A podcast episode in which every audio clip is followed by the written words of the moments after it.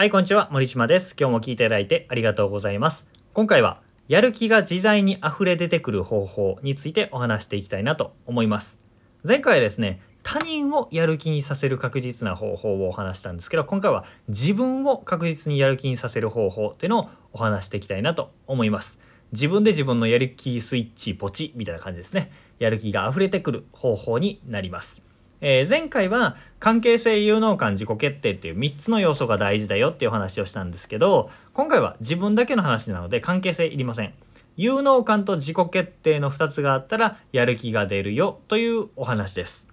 でおさらいしますね、えー、有能感とは何か。それはいけそう感です、えー、できるという感覚。自信とか自己肯定感と言い換えても OK です。有能である感覚。そして自己決定。これは自分でやると決めることですね。必要に迫られてとか、えー、人にやれやれって言われてではなくって自分で決める。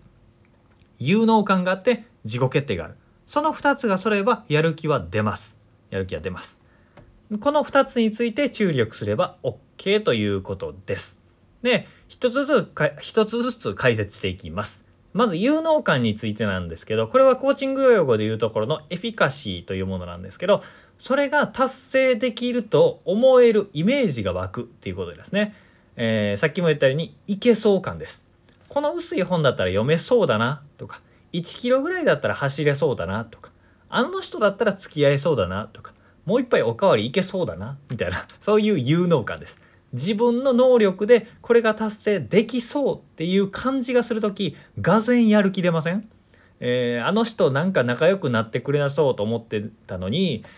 だから仲良くしなくていいやって思ってたけど相手からちょっと好意を見せられたりすると。がぜやる気になってなんかつながりを持とうとしたりとか、えー、できないと思っていた課題が取っかかりがあってあこれできるかもと思ったらがぜやる気が出るとかね。いろんな方法いろんな体験があると思うんですけど有能感を感じられない時にどうすればいいかという対策をお話していきたいなと思います。えー、できそうに思えないという時は2つのアプローチがあります主に。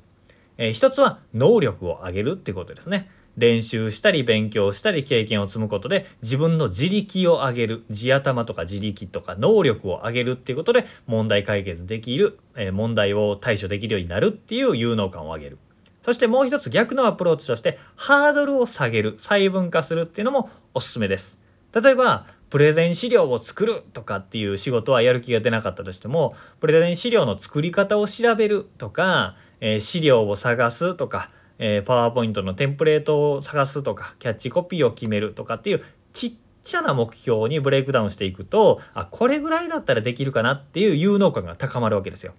だから目標は細分化しましょうとかって言われるわけですね。そうすると有能感が高まるからやる気が出るっていう話なんですよ。そしてもう一つ、自己決定の話です。えー、どうやったら決められるか。えー、その方法とは決めることです。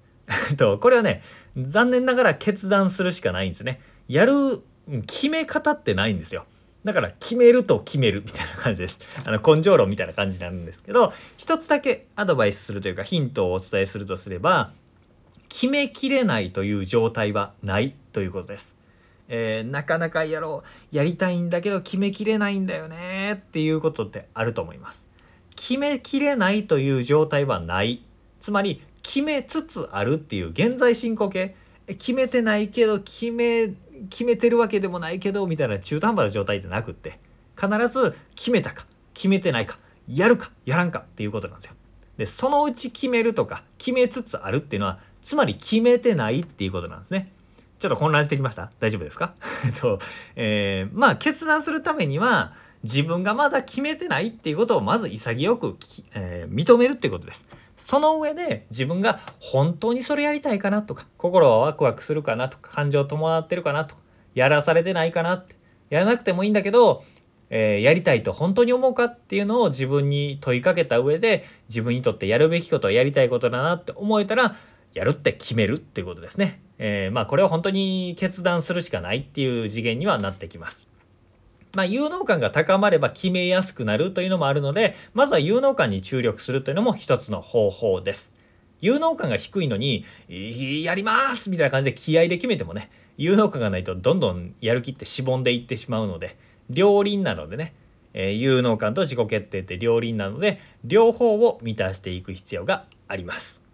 ということで、えー、有能感と自己決定があればやる気が出るという話をしたんですけど一つだけ補足でとっても大事な話をしたいと思うんですけど今の自己決定の話にもつながるんですけど前提として僕らってねできることしか迷えないんですよ。やろうかどうか迷っているやる気が出ないっていう状態ってできることしか迷えないんですね。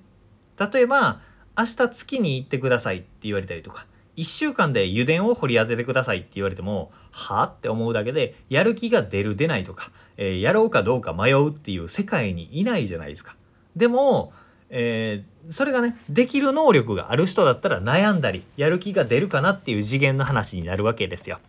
この本を1週間で読んでくださいとかこの課題をやってくださいっていうことにやる気が出ないなとかあできるかなしようかなどうしようかなって迷ったりとかやる気が出る出ないってなっている状態の時はできるんです。できると知っているから悩めるしやる気を出すかどうかという問題になるわけです。起業しようかな告白しようかな今晩料理作ろうかなジョギングしようかなとかこれは全部できるから迷えるんですよ。でそして自分が本心からやりたいことだったら決断してねチャレンジすべきです。なぜならできるからです。だから、えー、できることだったらやった方がいいのでね、えー、今日のヒントを参考にして有能感を高めて自己決定することでやる気を高めていってほしいなと思います。ということで今日は自分のやる気を高める方法というのをお話しさせていただきました。やる気が出ない時は有能感か自己決定この2つのどちらかが足りてないだけです。どちらも満たされれば必ずやる気は出てきます。